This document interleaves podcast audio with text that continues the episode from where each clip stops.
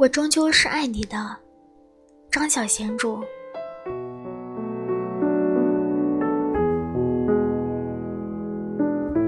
第六章。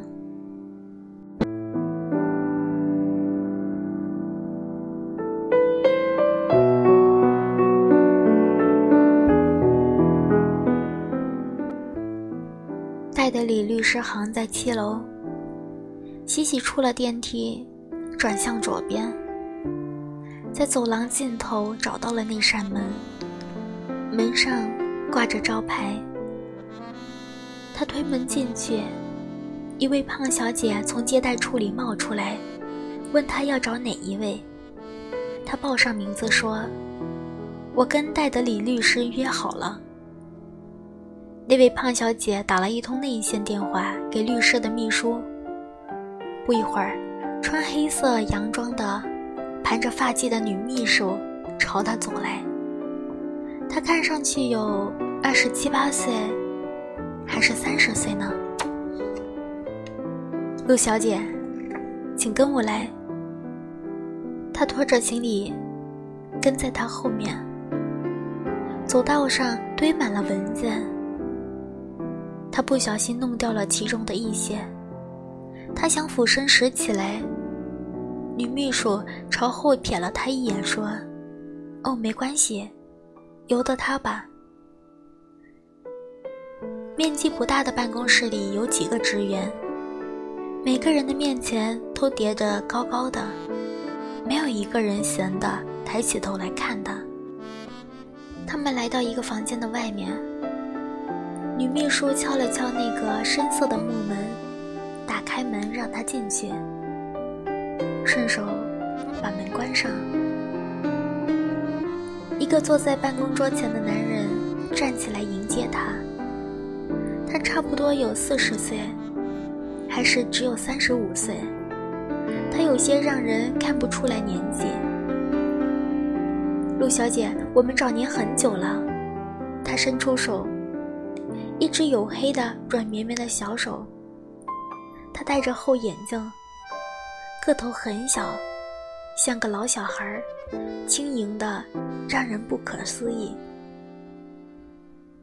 请坐，你的东西随便放就好。这个房间比外面的整洁，书柜从上到下占满了其中一个面墙，大部分的书都是硬皮法律书。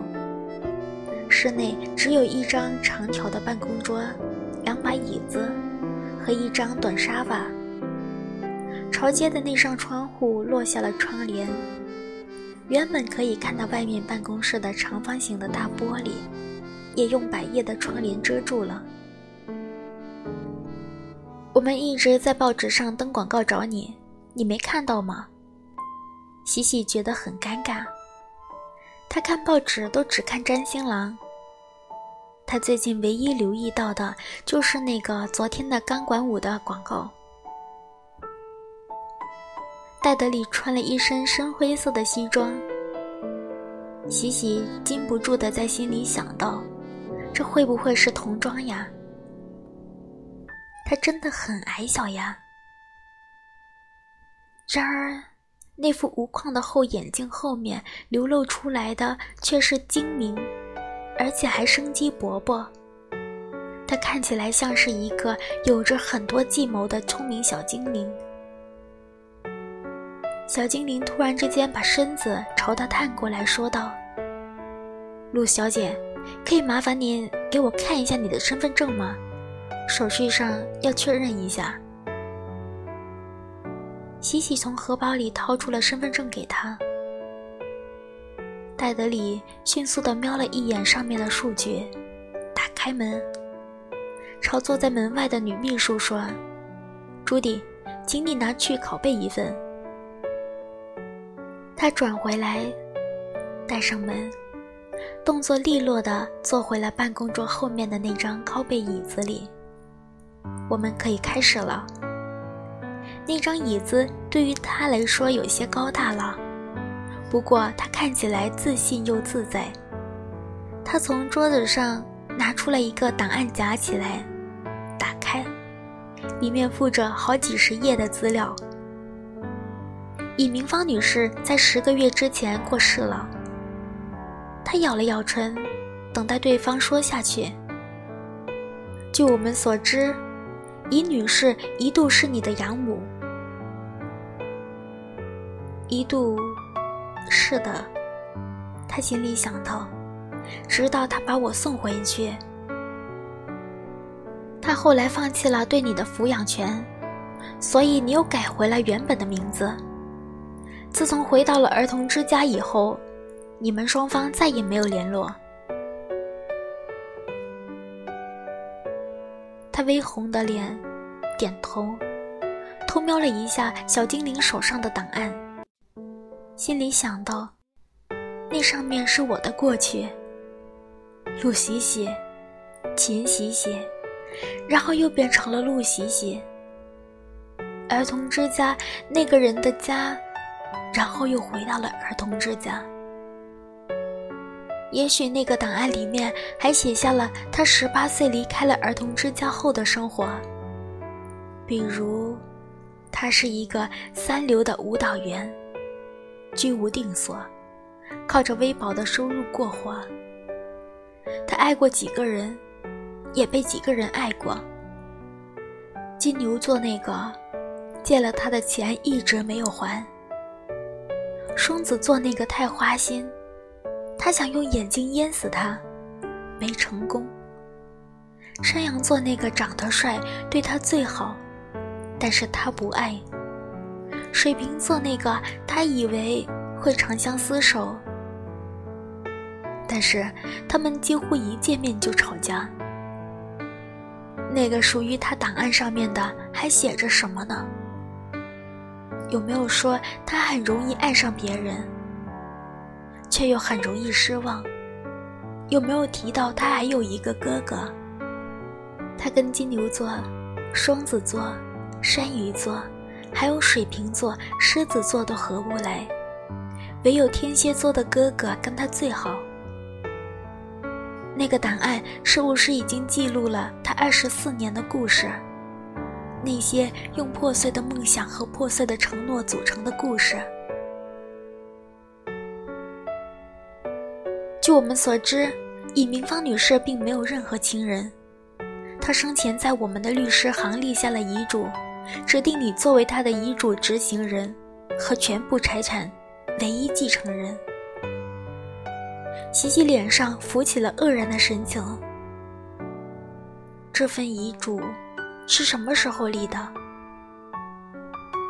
他咕哝着问道。戴德里回答说：“是在尹明芳女士死前一年立下的。”他不知道要说些什么好。那个人明明狠心的把他送走，又为什么要把遗产留给他呢？尹女士的遗产全部是现金。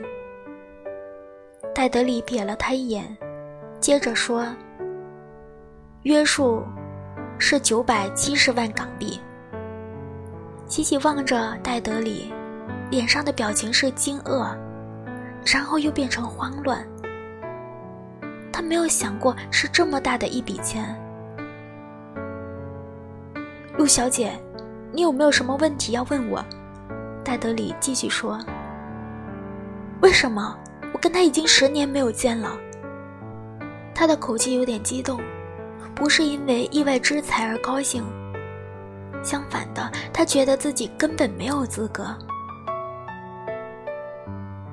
戴德里先生露出了微妙的表情，仿佛想要证明他见过了许多像他这样受宠若惊的遗产继承人。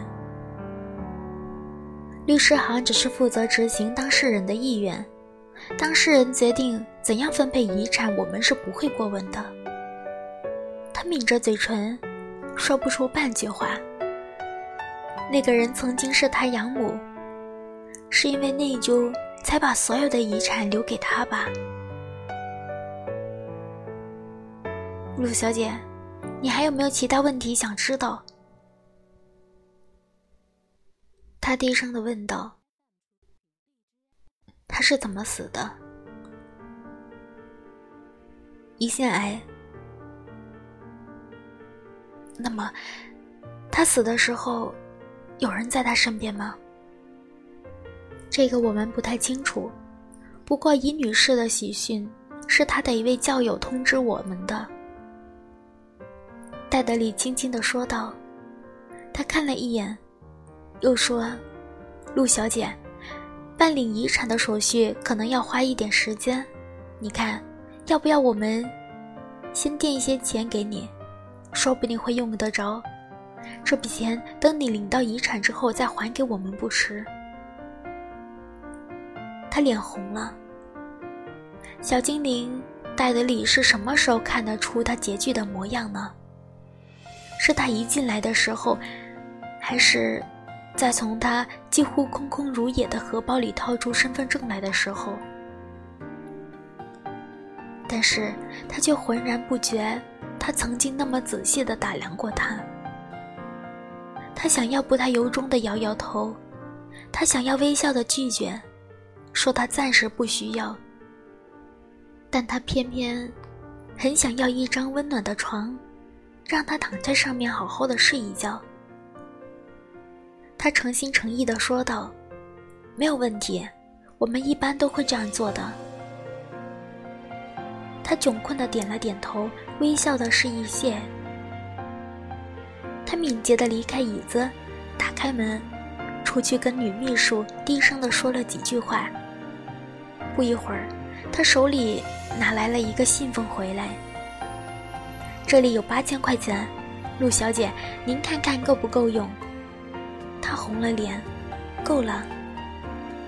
他把他的身份证还给他，然后坐回了椅子里，将一份厚厚的文件放在了他面前。这是办理遗产的确认书的文件，陆小姐，请你在有注号的地方签名。不清楚的话问我。喜喜抬起他空空的右手。戴德里适时给他递过来一支笔。他低下头，默默的在每一页都签上了他的名字。他根本无心去看那些文件上写的是什么东西。他终于签好名了，也在律师行里垫支了八千块钱，在那张收据上签上了名。他放下笔，对方仔细的检查一遍他所有的签名，确认无误后，他说：“行了。”他松了一口气，站起来，把包包挂在了肩上，捉起他放在一边的行李箱，朝门口走去。走了两步，他停下来，回过头去，有点尴尬的问道：“请问，他葬在哪儿？”戴德里看了看他，应了声，随手在桌子上拿起了一张空白的便条纸，写下了一行字。西西走过去，戴德里隔着办公桌交给他那张便条纸。他站着看了一眼上面写什么。就在这时，桌上的内线通话传来了女秘书朱迪的声音。戴律师，林克来了。戴德里偏着头，目光越过喜喜的身旁，瞟了一眼那个被百叶窗帘遮住的大玻璃。你让他等一等，他对着通话器说。喜喜顺着他的目光，好奇地转过头去，看大玻璃那边。就在这时。他隔着百叶窗帘的间缝，看到了一张脸，一张年轻男人的脸。那张脸的主人也在看他，可是不对，他不是在看他，而是无意识的看进了房间里，而且跟他一样眼里带着一些好奇。他的目光穿过百叶窗帘一层又一层好像断层似的重组了一个模糊的身影。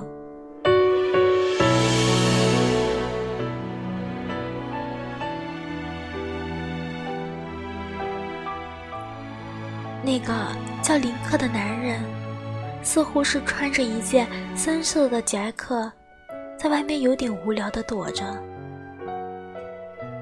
是否他看到他？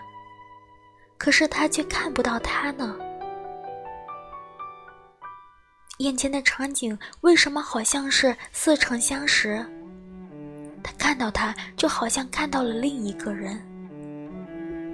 旧时的关爱与幸福又重回心头。